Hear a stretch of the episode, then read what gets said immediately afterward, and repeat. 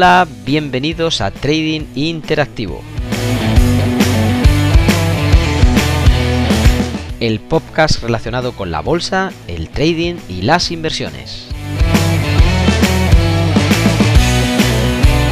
Hola, muy buenas a todos, les habla Rubén López, un placer estar con todos vosotros de nuevo en este capítulo 2 acerca del porqué de los brokers y de las plataformas de inversión. Así que nada, aprovechamos para también indicar que podéis suscribiros al canal que dejamos en las notas del programa de Discord para que podáis así preguntar y sugerir cualquier otro tema de vuestra conveniencia. Comenzamos. Bien, en el capítulo anterior, si no lo has podido escuchar, pues te recomiendo que vayas a él, el capítulo 1, sobre bueno, el porqué de, los brokers. Estuvimos hablando de algunas cosas más o menos eh, básicas en cuanto a, bueno, eh, de qué estructura se compone un, un broker, o simplemente el tipo de comisiones que eh, van cobrando. Sobre todo también eh, para qué lo necesitamos, ¿no?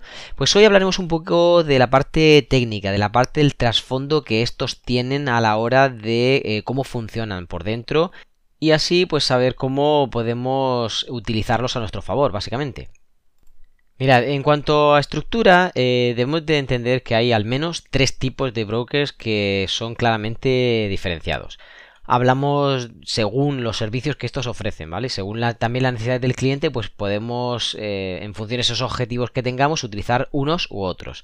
Básicamente hay algunos que van dirigidos a clientes retail, ¿vale? Que son, es una palabreja también un poquito técnica del, sector.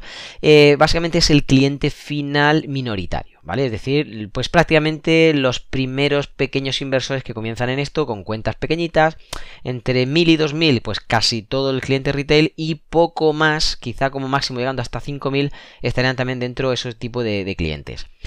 Además, eh, podemos también diferenciar aquellos que van eh, dirigidos a institucional, es decir, los que ya van jugando en otra liga mayor, incluso los que ya tocan fondos de inversión, etcétera, y por lo tanto existen diferentes tipos de brokers, ¿vale?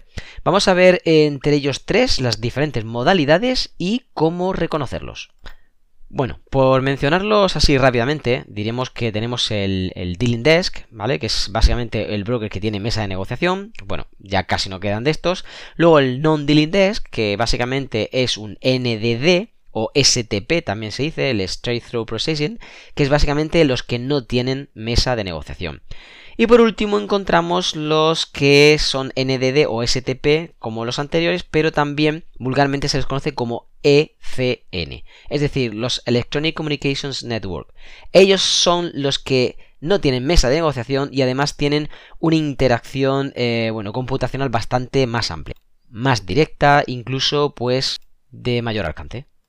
Veamos algunas de estas características.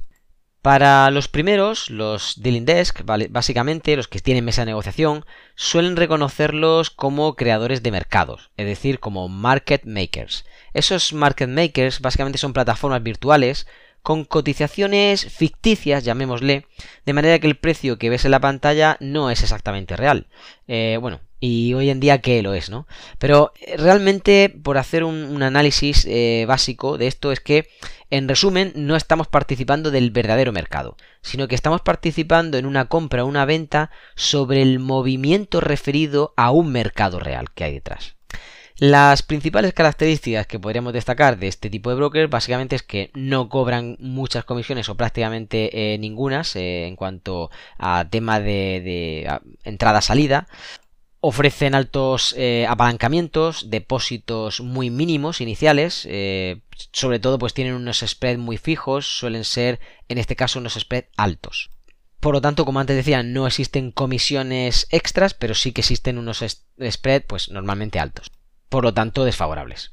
Incluso se les puede reconocer porque suelen hacer campañas muy agresivas de publicidad, eh, incluso a veces un poco engañosas, ¿no? El, promoviendo falsas expectativas de ingresos, pues eh, dando pues bonos de bienvenida y otro tipo de similares. Por otro lado tenemos esos segundos, ¿no? Los eh, NDD o STP, que no poseen una mesa de negociación y son, bueno, parecidos a los últimos, que serán los ECNs, pero estos eh, segundos sí que conectan con sus clientes a través de los proveedores de liquidez. la salvedad es que eh, las cotizaciones sí que están filtradas. Es decir, el sistema STP consiste básicamente en una fijación de cotizaciones que les va a permitir agruparse con, con los bancos y los proveedores de liquidez que hay detrás para quien no lo sepa, pues un proveedor de liquidez, básicamente, bueno, suelen ser eh, entidades bancarias grandes, muy, muy grandes, de primer nivel, que lo que hacen es dar contrapartida. Si uno quiere comprar o vender cierto volumen, pues que haya detrás ese volumen, en este caso en sentido contrario, para poder equilibrar esa compra o esa venta que se quiere hacer. Entonces, eh, estos STP lo que hacen es, bueno, en un momento determinado buscar el proveedor más interesante de todas las opciones que, tienen eh, sobre varios proveedores de liquidez, pues la que más les interesa.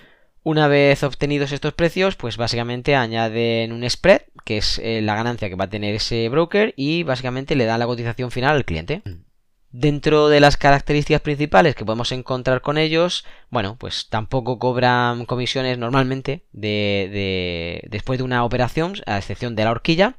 Eh, de hecho, pues eh, suelen ser bastante competentes, tienen eh, normalmente altos apalancamientos también, los depósitos suelen ser relativamente bajos y conectan con el mercado. Y eso es una muy buena señal, porque normalmente hay muy buena ejecución, algo de lo que ahora en breve hablaremos.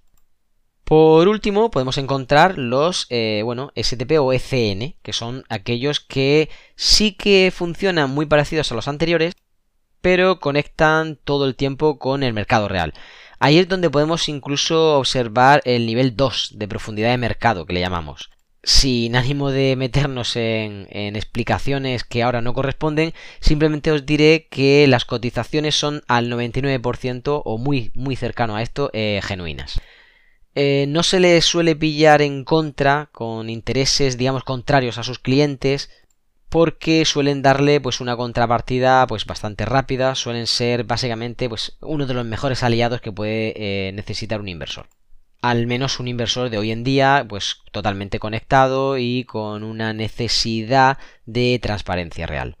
Entre sus clientes principales cuentan con, pues no sé, instituciones, grandes fondos, gestorías, eh, traders retails, obviamente también, pero del denominado perfil profesional. Es decir, aquellos que cumplen una serie de características y que normalmente pues tienen, bueno, un capital más o menos interesante. Las características principales que acometen eh, estos brokers básicamente es que sí que suelen cobrar comisiones, aunque la horquilla real que ofrecen en el mercado es prácticamente insignificante. Incluso llegan a ofrecer eh, el precio al mercado real, es decir, eh, sin horquilla. Por lo tanto, pues bueno, hay ciertas ventajas como que no suele haber reprecios, no suele haber retrasos de ejecución, requieren un depósito inicial, pues sí, un poquito más elevado, pero también, aunque estos costes eh, suelen ser mayores que con el resto, bueno, es un mejor servicio normalmente el que dan sobre todo a la hora de hablar de, dinero, de que estamos trabajando con dinero y que eh, cada momento, cada segundo y sobre todo cada punto arriba abajo va a significar dinero para nosotros, pues suelen ser quizá una de las mejores opciones, aunque pues el peaje inicial o, o en cada transacción aparentemente sea un poquito más caro. Por lo tanto, pues uno de los consejos que podría daros es simplemente elegir bien vuestra pareja de baile. Así que por daros algunos filtros que os puedan servir de más o menos eh, referencia, eh, tienen que tener una regulación, por lo menos una regulación de, una entidad eh, respetable o de un regulador firme, exacto y obviamente conocido. Como podrían ser, pues bueno, los principales reguladores, básicamente tenemos la FCA en Reino Unido, la NFA en Estados Unidos, la CNMV aquí en España, la CISEC en Chipre, la SIC en Australia, etcétera, etcétera dependiendo de cada uno de ellos, pues hay una cobertura o una seguridad de los fondos que nos sirven en este caso de garantía a los eh, inversores en caso de quiebra o bancarrota del propio broker. De esa forma nos estaremos alejando, pues bueno, normalmente de los creadores de mercado, los market makers o como vulgarmente les llamo yo los Mickey Mouse. Y bueno es que ahí en ese caso esos brokers eh, su verdadero negocio eh, no es que tú estés operando es tu cuenta entera básicamente. No es la comisión que tú les generas es realmente el dinero que tú puedes llegar a perder ahí dentro. Pero bueno, ya hablaremos de esto y de otra serie de experiencias eh, vividas en tiempo pasado. solamente por dar algún otro filtro, Para determinar si son amigos o enemigos, pues bueno, el primero de todo que no haya reprecios eh, o deslizamientos injustificados, básicamente es que no te traigan a un precio nuevo cada vez que tú quieres entrar, como si ese no lo hubiesen cogido, o simplemente cuando tú entras, pues que no haya en este caso un desplazamiento en el precio más allá de lo que realmente estás viendo que se mueve en el mercado. Sobre todo, pues momentos de alta volatilidad, pues suelen aprovechar este tipo de errores, entre comillas, y eh, bueno, al final el error lo, pagas tú, eh, tu bolsillo. Esos aumentos de horquilla incluso, pues no sé, yo he visto exageraciones de 8, 10 y 15 veces más, solo porque haya un momento de volatilidad extremo, que es casi injustificado, porque volatilidad puede haber en cualquier momento, en cualquier jornada, en cualquier noticia que haya de mercado. Obviamente ahí pues hay noticias de gran calado que posiblemente se llevan ya la, la, palma, como suele decirse, pero en principio no deberías ver si no hay volatilidad un efecto de aumento de horquilla tan abismal.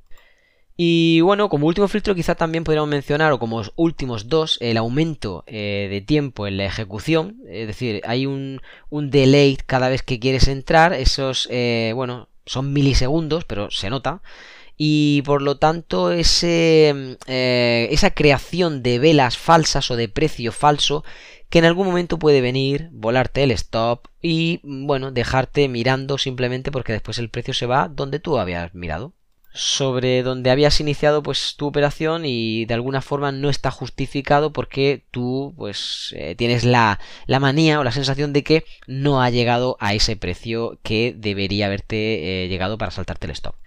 De hecho, pues por esta última faceta también mencionar que en algún momento hay ciertas eh, bueno, herramientas antiestrategias o antiestrategias ganadoras que tienen algunos eh, brokers, se llaman los virtual dealers, que básicamente van testeando en base a si tú tienes eh, ciertos programas informáticos o bueno, una serie de estrategias determinadas, ellos te ponen como una especie de pantalla en la que te retrasa, aunque tú no lo veas, la ejecución que le suelen suceder o pasar a los proveedores de liquidez y por lo tanto ese pequeño retraso te deja fuera de lugar. Bueno, lo digo con conocimiento de causa, ya hablaremos de esto, ¿no? Es otra de las experiencias que, en algún momento contaré. Pero bueno, la invitación a marcharte y cierre de la cuenta de trading en ese broker es pues, casi inminente después de esto. Eh, no obstante, pues bueno, espero que todos estos eh, pequeños apuntes os hayan podido ayudar a poder eh, haceros una más o menos figura de qué es lo que deberíais buscar a la hora de utilizar un broker pues más o menos de calidad para que podáis iniciar, si no lo habéis hecho ya, vuestra andadura en el trading.